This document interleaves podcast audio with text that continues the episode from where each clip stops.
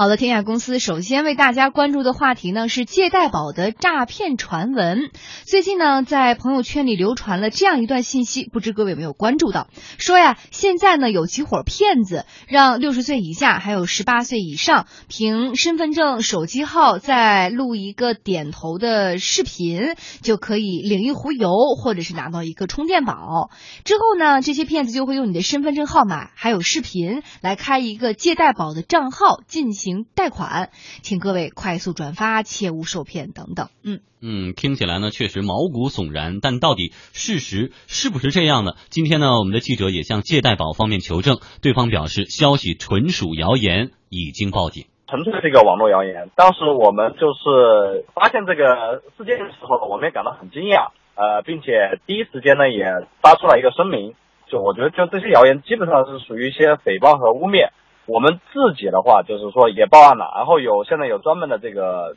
律师团队在收集相关的一个证据。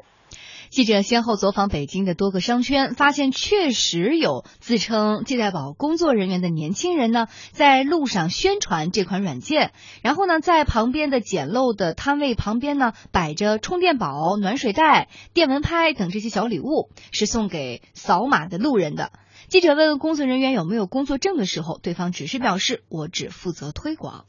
我现在这边的话，因为是跟别人合作，然后呃带团队到各个的大商场去做推销，呃去做这个宣传。对啊对啊，这是公司的一个人家的公司弄的公司，我们这个有专门培训的。一位工作人员说：“我们不是骗子，你应该在网上也看过了。我们在央视还打过广告，而且呢，这就是一款手机 app。你愿意下载呢，我们就送礼物。我们也不需要用户给我们留下身份证号，还有头像、视频。下载软件的人自己填写信息注册。当时为什么要这样做呢？就是因为要绑银行卡，给人家一个小礼物的话，说明人家就绑愿意绑了。之前的话是要绑定银银行卡，所以说没人弄那个。现在改了，改成人脸识别了，人脸识别再加你实名认证。”就信你的详细你的信息啊，你的姓名、信息、身份证号那些的。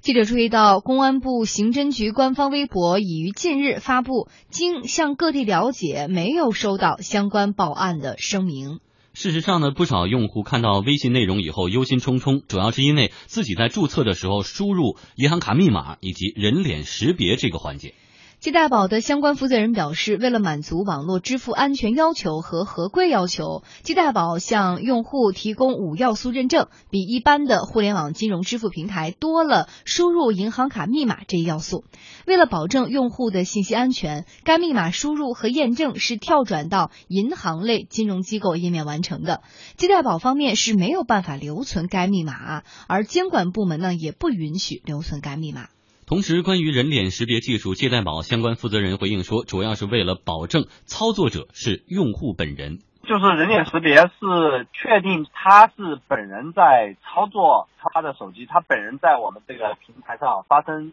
呃这个交易。因为我们有一个担忧，就是有些人他可能会获取了，或者通过呃不正当的手段购买了一些个人的别其他人的一些信息，比方说类似于身份证号码或者是。他可能拿着这些东西在我们这个平台进行操作，但实际上不是他本人。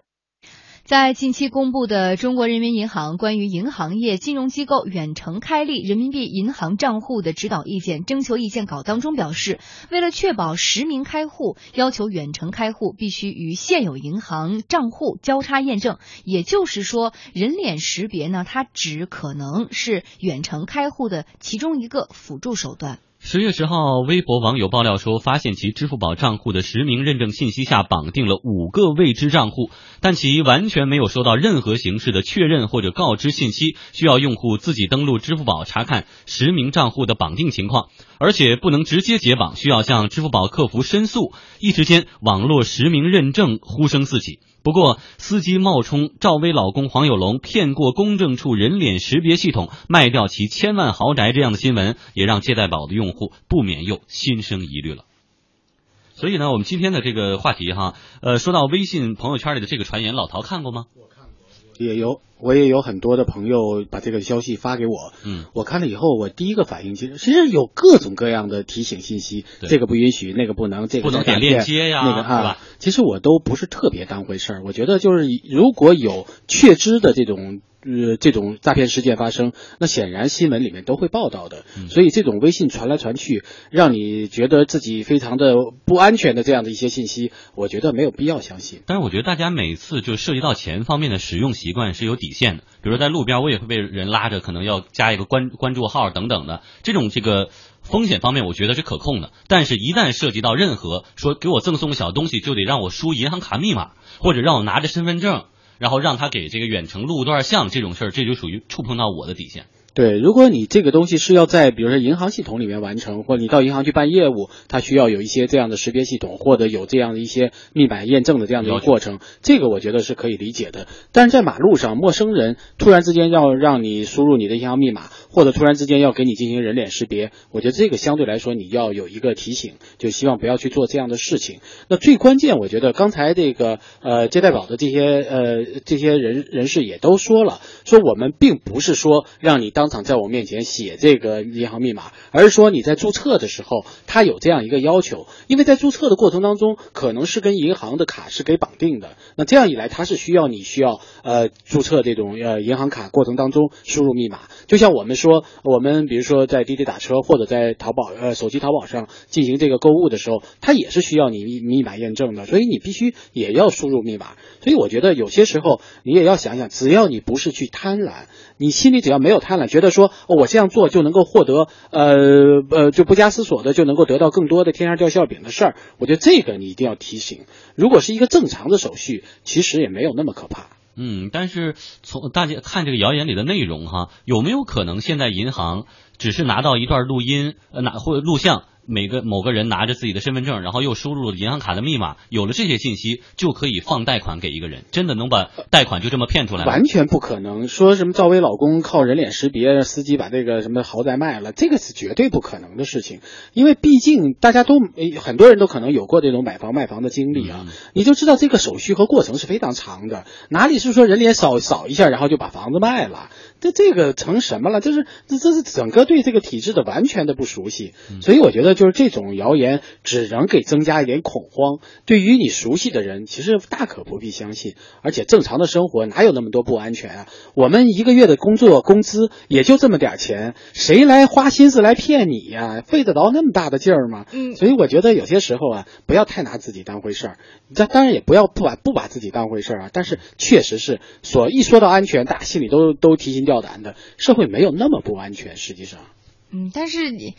还是有类似这样的事情发生，所以让大家心生疑虑嘛。毕竟现在这个互联网安全被大家提到了一个前所未有的高度。嗯，我觉得可能它是有不安全的隐患在，但是并不是说处处都不安全或者处处是陷阱。是，毕竟我们现在还是生活在一个法治社会里面。嗯，好，我们言归正传，再来说说这个接待宝的活动哈。其实是在今年的八月八号，接待宝拉上好友抢红包，轻轻松松玩出钱这样的一个活动启动，声称要出资二十亿元进行借贷宝的微信推广。它采用了一个二级奖励模式，也就是说。推广此软件给一百个粉丝，你的收益呢是两千块钱，就是一百乘以二十，一个粉丝二十块。然后呢，你的这一百个粉丝，他们在每人推广一百人的话，那么你的收益呢将是一百乘以一百再乘以十，就是十万。而最终你的总收益啊，我算算是十万两千块。一位借贷宝的推广员向记者讲述了自己的经历。嗯，我这边是因为之前我找兼职，然后有个借贷宝的这个工作，然后我我就是接受了那个那个女的邀请嘛，就认识了她。就说白了，她就一步一步的带着我，让我把银行密码什么一输，然后我就领了二十块钱，剩下的我让朋友注册，朋友一看要输入又输入那个银行卡密码啊什么的，就就不干了，让我带团队在就我们成都这边的各大商场一个一千个点，一个点上两个人，然后底薪加提成就给间接的，所以说我我是。还觉得还可以。尽管这种推广模式为鸡代宝聚焦了不少的人气，但是伴随而来的质疑声也是不绝于耳。这样是否涉嫌传销？是否套取用户的钱财？绑卡输入银行卡密码是否是为了恶意套取用户的银行卡信息和个人隐私呢？以及如此土豪的推广办法背后是否有足够的资金支持等等这一系列的负面质疑。而质疑最多的就是刚开始。我们所提到的这种推广方式是不是传销？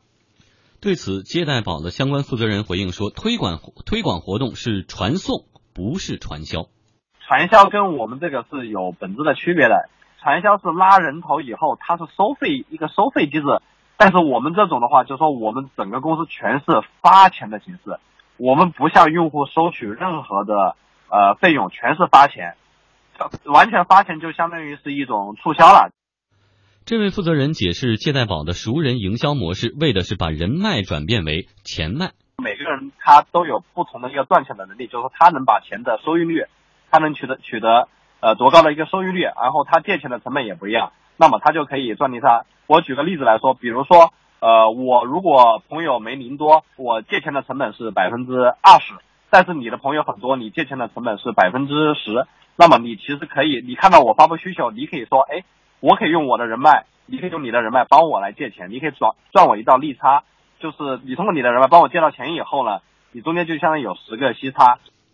根据报道，借贷宝的母公司现在已经拿出六十亿来做借贷宝的推广了。一位业内人士提醒说，烧钱营销是惯用的商业宣传套路，可以在短时间内快速增加用户和流量，但是这种有效的转化率是非常低的。来，我们看这个事情，关于借贷宝的豪掷啊，一大笔资金来进行推广，有人现在先质疑的是他的这样的一个事情的性质。老陶觉得它是传销吗？嗯，就像刚才他解释的，实际上确实它跟传销还是有一定的区别的。因为传销是说我拉进来的每一个人头我是要收费的，嗯，比如说你先要买我的产品，或者你进来之后要参加要交一部分什么押金或者其要保证金之类的这种资金的成啊入会的这样的一种形式感的东西。那么现在这样的一呃借贷宝的这样的一种做法呢，是你拉人进来我给你发钱，那这个呢它显然跟这个传销会有一个本质的区别。但这里面有一个问题是什么？我拉人进来，我仅仅是说你，我拉到人进来之后，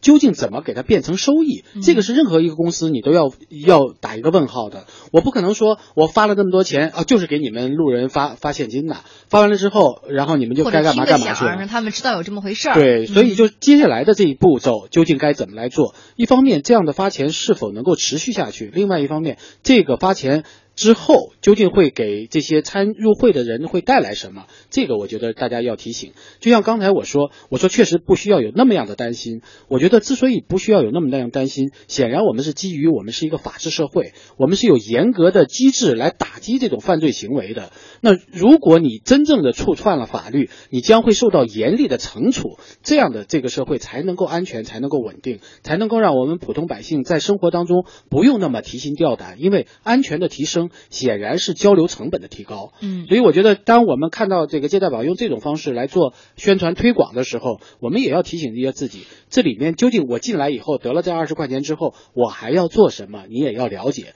不能说我为了这二十块钱我就进来了，然后把我的人脸识别啊，把我的密码啊全部都给他们，然后就不知道自己要干什么了。就是你对这个自己的行为还是要有一个负责的一个一个态度。说不定有些人被拉进来以后，来看一看这个借贷宝的平台。是不是也会把一些闲钱放进去，或者有人从里边贷款，就是他放贷和呃拿贷的这样一个，他本身就要搭建这样一个平台，其实它也算是一种互联网的理财吧。老陶觉得这种方式靠谱吗？其实我觉得我们之所以这么强调互联网平台、互联网金融，就在于我们现实生活当中的金融的不方便，嗯，使得我们在想到金融问题的时候，我们往往想的是啊四大行啊或者国有国有银行啊，然后不可能给我们普通的百姓在创业过程当中以资金的支持，所以我们往往第一个想到就是我们要找到低成本的资金或者是快捷的资金，我们要通过一个不正规的渠道。所以我觉得这里面给我们的一个提醒就是，我们所有的国有银行和所有的大行。都要想到全民创业可能是一个小额的，可能是一个担保系统不是那么完善的。我们怎么样把我们的银行系统在我们的日常生活当中或者日常的生产创业过程当中变得更加的低成本、更加的高效率？这个是我们这种现实当中银行首先要想到的问题。另外一个，在平台上，在金融平台上，如何来使我们的安全性得到一种可靠的保证？我可以从这儿借钱，但是这个钱的资金的来源我应该有一个起码的了解。解。如果是以呃这种利滚利，或者或者你带我，我带你，以至于最后变成一个资金池，以以后最后最最后变成一个庞氏骗局了。那这样一来，可能你的风险就非常大。你也许最后会有一些你贷款的行为，但是这个贷款行为可能它的利息非常高，就变成一个高利贷了。那所以我觉得，在这个过程当中，怎么样控制风险，怎么样使得我们整个的金融系统更加的、更加的能够促进呃创业也好、创新也好，还是促进小额的这种